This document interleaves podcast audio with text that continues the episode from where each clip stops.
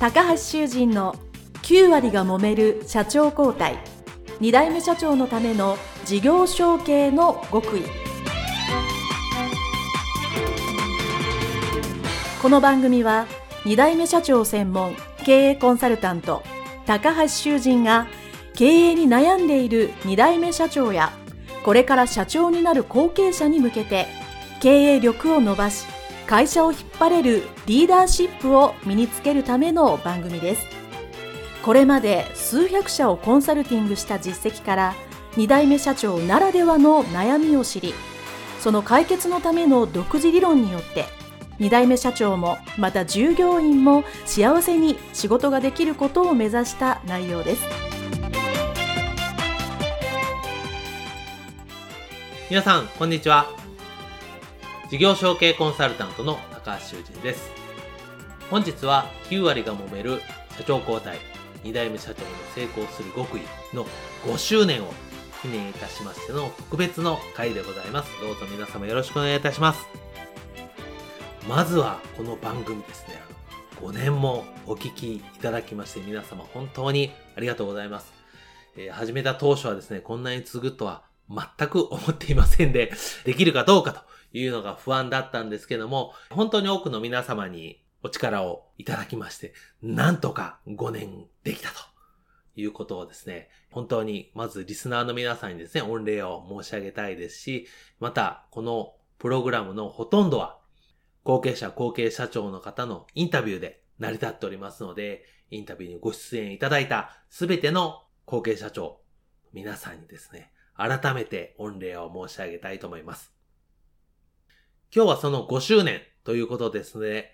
テーマとして、この5年を振り返って、事業承継のビフォーアフターというタイトルにしまして、ここ5年でですね、どれだけ事業承継が変わったかというのをですね、私なりの考えや思いをお伝えしたいと思います。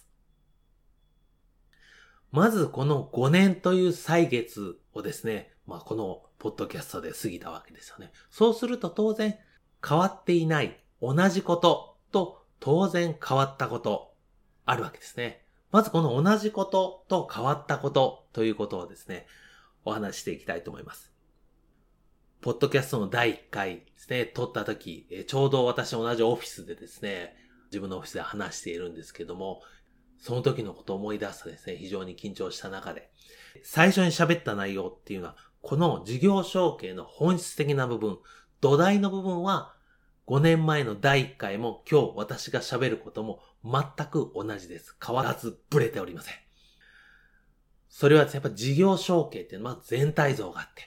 それをしっかり皆さんですね、後継者、後継社長の方が聞いていただいて、しっかり準備をすること。そうすることによって皆さんの会社が長く続き、そして皆さんが経営者、後継社長となって会社がより成長する、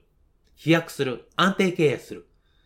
そのための様々なノウハウだったり、情報だったり、というのを知っていただきたい。そして私がそれをお伝えしたい。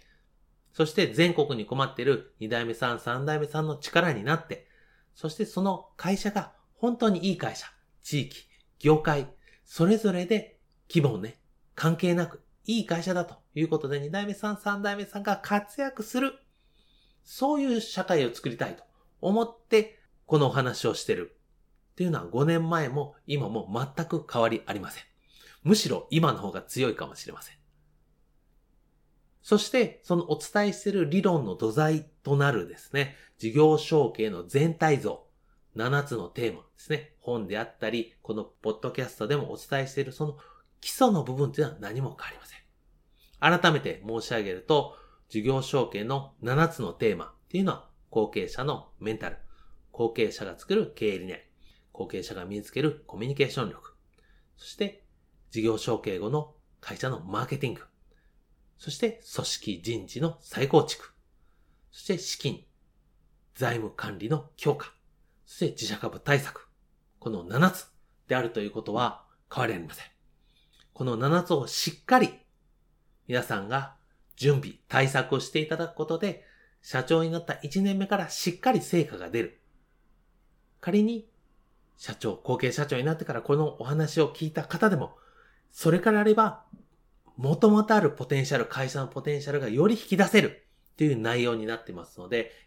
今の7つのテーマですね。細かくはぜひ振り返って聞いていただきたいと思うんですけど、今日はその7つの基本というのは全く変わっていないっていうのをですね、まずお伝えしたいと思いますね。その思いや理論の基礎っていうのはもちろん変わっていないですけど、変わったのはやっぱり社会が変わりましたね。この5年、何が変わったか。一つは事業承継っていうのがより認知された。より社会問題として認知されたっていうのが多いですね。ただそれは実は私がメインとしてる会社を引き継ぐっていうことよりも M&A という形で事業承継をするという方が増えた、もしくは意識する方が増えたっていうのがですね、大きな意識の違いだろうと思います。これはもちろんいい面と良くない面っていうのはあるわけですね。いい面っていうのは事業承継に対して、やはり話をする。私も経営者の集まりたくさん行ってますけど、事業承継やってますっていうと、5年前だと分かったような分からないようなという方が非常に多かったんですけど、もう今であれば事業承継、そして後継者育成やってますっていうと、M&A やってるんですかっていうの必ず聞かれます。それぐらい事業承継では M&A という認識が、まあ、いろんなとこで、ね、宣伝いっぱいやってますから、認識がすごい高まった。そして、それによって事業承継というキーワード自体が、はりその昔はちょっと言い出しにくいという雰囲気があったんですけど、今は普通に喋れるようになりました。それは非常に良かったことだと思います。ただし、やはり先ほど申し上げた通り、事業承継イコール M&A というのが先に意識になってしまうっていうのは、ちょっと私の立場としては残念ですね。やっぱり会社としては、息子、娘、娘婿、もしくは従業員であれ、やっぱりその会社を良くする、よく知っている、DNA がある、その歴史を知ってる、その、そういう方が次引き継いでいただいて、当然新しいステージになりながらも、会社として脈々と続く、この日本らしい経営というのがやっぱり私は一番いいんじゃないかなと思ってますので、そこが少しプライオリティが下がって、M&A のが上じゃないのっていうふうに思われるっていうのは少し残念ではありますが、ただ、もちろん事業承継っていうものに関してみんなが、やっぱキーワードを目にするとですね、人間考えますから、いろんな経営者さんが事業承継考えなきゃなと思っていただいているきっかけになったというのは、この5年で大きな変化だと思われます。そしてもう一つは、まあ、これはもう社会全体の変化ですけども、まあ、コロナですよね。コロナによって大きく社会が変わった。そうすることによって、会社も変化せざるを得ない。いろんなところですね。ビジネスモデルそのものも変化しなきゃいけなかったし、対応ですね。コロナ対応はもちろんありますけども、まあ、人材の確保であったり、対応であったり、そのいろんな対応しなきゃいけなかった。そこで、やっぱりその後継者さんも経営者ではないその次の立場であれ、ものすごく苦労の経験をされた。ですね。まあ、これってやっぱり次、社長、後継社長になった時に大変だったって思いは、その苦労は絶対経営者になって活かされるという意味では、実は今、バトンタッチを非常にしやすい、するチャンスが広がったというふうに、この後継者、後継社長の方聞いていらっしゃれば、そういう状況でもあるわけですね。で、おそらく、コロナがもう少しで落ち着いたら、平常に戻ってくればですね、当然、今までのコロナ前でできるやり方にプラスしてコロナ、アフターコロナでできるやり方をくっつけた新しいやり方で皆さんの経営をスタートするという時に、じゃあ、ここでバトンタッチして後継社長に頑張ってもらおうっていうのがですね、私はもっといっぱい話が出てくると思いますね。なので、こういうふうにこう非常に変わった面っていうのはありますね。ですから、私ですね、やっぱこう事業承継っていうのは一生に一回のタイミングですので、うまくやって、そしてこれはある意味、会社をいいように飛躍するチャンスでもある。っていうふうにいろんなとこで申し上げているので、このコロナによって社会が変わった社会の変革に対応する会社を若い後継社長がまず先陣切ってする。そしてそれをベテランの会長が経営知識を持ってサポートする。っていうですね、この理想の形が今年からどんどん増えるんじゃないかなと。いうふうに思っております。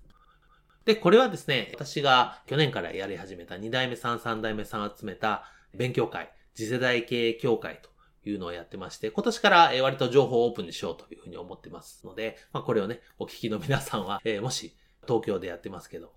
二代目さん三代目同士さんが集まってですね、経営の話をちゃんとする。うちの会社はこういう経営をしたいんだけど、どう思う？とか、こういうことをちょっと改善したいんだけど、とか、もしくはこういうこと困ってるんだけど、みんなどうしてる？っていうの。やっぱり同じ立場で話すとですね、ものすごい深い話ができるっていうのはですね、これまた今15人ぐらいの小さな会なんですけど、これ100人ぐらいの規模にしていきたいと思いますので、ご希望の方はですね、ぜひお問い合わせいただいたり、ネットで探していただいたら、次世代経営協会というものなんですけど、お問い合わせいただきたいなと思いますけども、やっぱりこれから社会が変わったということで、後継者、後継社長の方の新しい発想、伝統はもちろん大切なとこを守りつつ、でも新しい要素を入れて次の新しい価値を生む。でも気持ちはやっぱりこれまでの歴史とか伝統とか、先代もしくは原型者に感謝する。それが引き継いでからこその我々ですからね。それは感謝しつつも新しい生き残るために、新しい価値を付け出していく。まあ、まさにその伝統芸のね、歌舞伎のような感じですよね。というのをですね、ぜひ皆さんに実践していただければと思います。ただし、話は戻りますが、基礎ですね。経営の基礎的な要素、知識は全く変わりません。なぜなら日本は社会が変わったとはいえ成熟社会です。えいやーと気合と根性で経営知識のない新人の経営者が何十人を束ねてうまくいくというのはほとんどないです。ポッドキャストで聞いていただいている方はご存知だと思いますけども、そうやって急に社長になった。経営知識のないまま会社を引き継いだっていうこのインタビューしてこれた中でですね、皆さんやっぱりご苦労されてるんです従業員が大量に辞めた。業績が急に下がった。銀行の対応が急に冷たくなって今月全部返せと言われたと。ですね。やっぱそれは経営知識がないとそういうふうに思われるわけです。なので、やっぱりその経営知識が大切だ。そしてやっぱり僕はいつも思ってますけど、二代目さん、三代目さん、会社を引っ張っていくためにやっぱり心理学、応用したコミュニケーション力っていうのがですね、一番の武器になる。ね、背中で見せるのは難しいというか、まあそれも長年やってこないと無理なんですよね。なので後継者、後継者長はですね、まあ、これからですから、背中で見せるよりも言葉、しっかり伝える。これが重要です。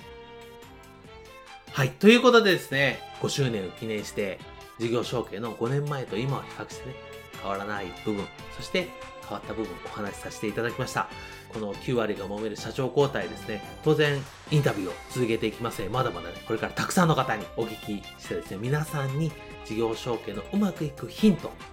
実例を込めてお伝えしていきたいと思いますので、どうぞ引き続きよろしくお願いいたします。それでは今回はここまでにしたいと思います。どうもありがとうございました。